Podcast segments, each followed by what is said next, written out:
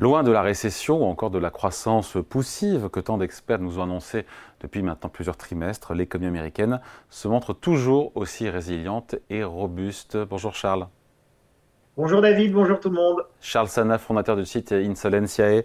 Euh, c'est vrai que tout le monde, quasiment tous les experts, ont été vraiment largement trop euh, pessimistes sur cette croissance américaine euh, sur 2023. D'ailleurs, on a appris, quoi, c'était en fin de semaine dernière, qu'au quatrième trimestre, la croissance américaine était encore de 3,3%, ce qui nous fait, sur l'ensemble de 2023, 2,5% de croissance, d'une accélération par rapport à 2022 qui était 1,9%. C'est plus de 2 millions d'emplois qui ont été créés l'an dernier aux États-Unis. Pourquoi autant d'experts se sont plantés largement, encore une fois, euh, sur l'économie américaine jusqu'à présent? C'est une super question. Euh, pourquoi Pourquoi? Sans doute parce que on a uniquement regardé, euh, et je me mets dedans parce que j'ai eu honnêtement, David, exactement le même biais sur la croissance américaine, enfin sur la croissance économique de manière générale. Et là, en l'occurrence, on parle de la croissance américaine, et donc c'est la relation directe entre taux d'intérêt et hausse de la croissance. Et donc, qu'est-ce qu'on se dit? On se dit très logiquement, et d'ailleurs, on l'observe en Europe, on l'observe pas aux États-Unis, donc on va, on va, je pense, en parler. Mais euh, on observe euh, une relation très claire entre la hausse des taux et la baisse de la croissance. Ça, c'est une, je dirais, c'est une donnée historique euh, économique. Quand on augmente les taux d'intérêt, on ralentit la croissance. On ralentit la croissance parce qu'on ralentit les investissements, on ralentit les injections de monnaie dans l'économie, on ralentit vraiment tout le système en, agissant sur euh, la source initiale qui est euh, l'émission de crédit. Et donc, forcément, on se dit, bah, vu que les taux euh, ils sont passés de quasiment pas grand-chose à plus de 5%, quasiment en ligne droite, forcément, ça va, ça va avoir un impact très significatif sur la croissance.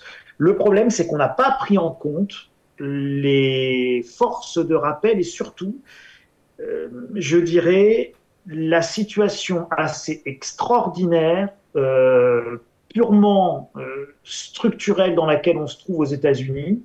Et donc effectivement, il y a des forces euh, décroissantes très fortes avec la hausse des taux d'intérêt. Mais il y a aussi des forces de croissance très importantes. C'est quoi ces forces de croissance très importantes qui l'ont emporté sur ce traitement de cheval monétaire qui n'a pas étranglé l'économie américaine? Pardon, 5 points de pourcentage de hausse de taux en quelques mois, c'est quasiment du jamais vu. Hein. Alors qu'il a emporté, je ne sais pas encore, David, je pense que c'est peut-être pour le coup un peu prématuré de crier victoire avant d'avoir tué complètement la peau de l'ours qu'on veut manger. Euh, disons qu'en tout cas, ça a largement compensé les forces, euh, les forces négatives de la hausse des taux. C'est quoi? Eh bien, c'est la crise énergétique en Europe. Et cette crise énergétique en Europe, il y a deux facteurs, hein, la crise énergétique en Europe et puis ce qui se passe avec l'Asie, euh, et en particulier la Chine. Et ce qui s'est passé avec l'Europe, ça entraîne des délocalisations d'industries européennes aux États-Unis. Si vous regardez les chiffres de croissance américaine dans le détail, vous avez presque 13% d'augmentation des investissements dans les usines et dans les bâtiments euh, industriels. C'est absolument considérable. C'est la politique économique de Joe Biden, notamment son méga plan de Inflation Reduction Act, avec euh, tous ces, toutes ces subventions, ces crédits, encore une fois, pour euh, localiser de l'industrie, notamment verte, sur le sol américain oui, alors je dirais que, à mon sens, non. Euh, ce qui joue vraiment beaucoup, c'est deux facteurs. Le premier, c'est sur toutes les, euh, toutes les industries euh, qui ont besoin de beaucoup d'énergie, hein, on appelle ça les énergo-intensifs, euh, toutes, les, toutes les industries européennes qui ont beaucoup besoin d'énergie et qui sont, qui, qui sont d'assez faible valeur ajoutée ont besoin d'énergie pas chère abondante et pas chère, ils se délocalisent aux États-Unis. C'est notamment le cas de pans entiers d'industrie allemande qui vont produire en zone, en zone américaine. Euh, et vous avez un deuxième immense facteur qui explique ces forces de rappel, de croissance économique, c'est la démondialisation, ou plutôt la déchinoisation de l'économie mondiale et de l'économie américaine en particulier.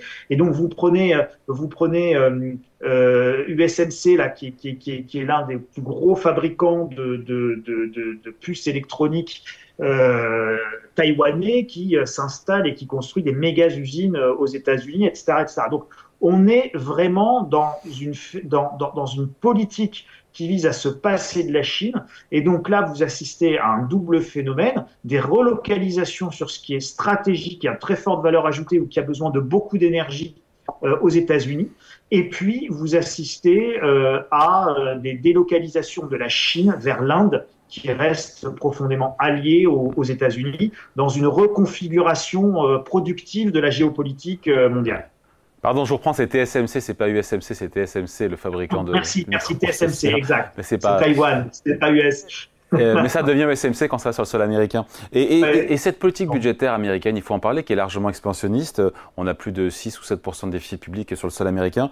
C'est ce qui explique aussi la, de, la vigueur de la demande intérieure américaine aussi oui, alors quand on regarde les chiffres de la croissance et comment elle se décompose, on a 60% de la croissance américaine sur 2023 qui est liée quand même à la consommation des ménages américains. Donc la consommation des ménages américains, elle reste robuste. Pourquoi elle a tenu Pardon, mais pourquoi elle a tenu Encore une fois, moi ça me surprend parce que ils ont une inflation aussi à deux chiffres qui s'est largement réduite. C'est vrai, on est à 2,6% euh, en glissement annuel quand on regarde l'indice PCE qui est très regardé par la Fed en termes d'inflation. Mais vu l'inflation qu'ils ont eu avec une désinflation, c'est en 2023, comment ils ont fait pour poursuivre leur consommation, les Américains? C'est le mindset euh, américain. Euh, qu'est-ce que vous voulez, David? C'est un truc de dingue aux États-Unis. Aux États-Unis, on consomme, on achète, on a le moral, on est toujours optimiste. Donc, si vous voulez, c'est par rapport à la, c'est vraiment une question de différence d'état d'esprit. Euh, je, crois que cette sociologie, euh, elle est, euh, elle nous est un peu, on est un peu imperméable nous ici en France à ce genre de, à ce genre de différence. Pourtant, cette sociologie et, et, cet état d'esprit américain jouent considérablement sur la croissance et sur la vigueur de l'économie américaine. Aux États-Unis, on consomme, on dépense, on se fait plaisir, on épargne finalement relativement peu. Euh, on a confiance généralement en l'avenir bien plus, euh, bien plus qu'en France. Et donc, le, c'est le jour et la nuit entre, euh, entre les États-Unis et l'Europe. Enfin, faut, faut, faut pas oublier non plus aussi le, vraiment l'énergie aux États-Unis, le choc de l'énergie, le choc de la guerre en Ukraine, même psychologique, n'a pas du tout été le même et vécu de la même manière aux États-Unis qu'en Europe. Est-ce que c'est pas, enfin, ça ressemble pas pour l'instant en tout cas à un scénario parfait, une croissance qui est solide, une inflation qui reflue. Euh, est-ce que la Fed et le Trésor américain euh, sont pas en train de réussir euh, ce qui paraissait impossible il y a encore un an, à savoir l'atterrissage en douceur de l'économie américaine euh, Alors, oui, oui, j'aurais envie d'apporter un bémol en tant qu'Européen, en tant que Français, c'est que c'est fait quand même beaucoup à notre détriment. Joe Biden a annoncé ce week-end la suspension des nouveaux projets de GNL, d'exportation de GNL euh, aux, États-Unis.